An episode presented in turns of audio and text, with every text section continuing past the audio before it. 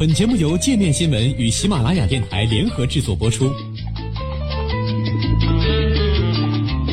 界面新闻五百位 CEO 推荐的原创商业头条，天下商业盛宴尽在界面新闻。更多商业资讯，请关注界面新闻 APP。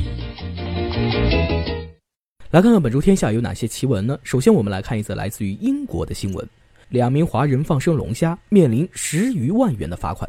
据英国《每日邮报》报道，二零一五年有两名英国华人将价值约四点四万人民币的龙虾放入英吉利海峡，从而引发了严重的生态灾难。这两个人将要面临高达一点五万英镑（约合十三点二万人民币）的罚款。上周，两人在法庭上已就放生外来物种认罪。在二零一五年的那次放生仪式上，这两名华人将活螃蟹和龙虾放生至布莱顿附近的海域。两人认为这种放生仪式可以获得好报，但由于这些螃蟹和龙虾并非英国当地原生的动物，盲目放生可能对当地的生态造成破坏。有关部门已经花费了数万英镑去重新捕捉这些放生的动物，甚至还奖励当地渔民每人二十英镑回收这些外来生物。根据英国法律，将外来物种进行放生是违法的。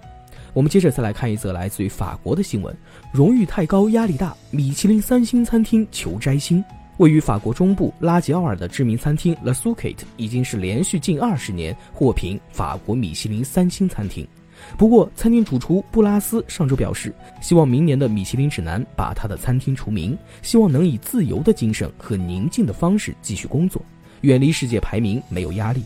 他说：“摘星呢，也许会让他不再那么有名，但他可接受这一点，而他会继续端出优质的美食，不用再去担心这是否会吸引米其林的评委。”米其林指南方面则表示，这是第一次有法国主厨在餐厅没有任何重大定位或商业模式改变的情况下，要求将自己的餐厅除名。米其林执行董事会暗示布拉斯的要求可能不会被接受，称米其林指南是为客人，不是为餐厅老板而设置的。我们接着来看一则来自于俄罗斯的新闻：一对夫妇为吃人故意谋杀。据法国《费加罗报》报道，俄罗斯有关部门于上周宣布，该国一对夫妇涉嫌为了吃人故意杀害一名女性，已在俄南部被捕。负责此案的调查委员会在声明中指出，本月初，在俄罗斯克拉斯诺达尔地区，一名三十五岁男子与其妻子和他们刚刚认识的一名女子发生争执，该男子将这名女子杀害后，将其尸体肢解。男子把尸体的一部分藏在了事发地点，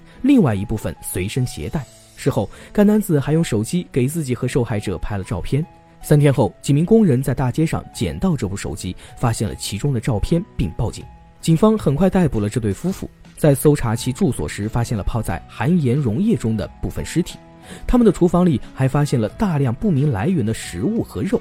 俄罗斯媒体援引不同的消息来源称，这对夫妇1999年起共吃掉三十人。警方在冰柜中发现七包冷冻的尸块，还有多个装有人体残肢的大型玻璃罐。那在说完这一则令人毛骨悚然的消息之后呢，我们再来看一则比较有意思的新闻，来自于希腊，全球最长国歌五十五分钟才能唱完。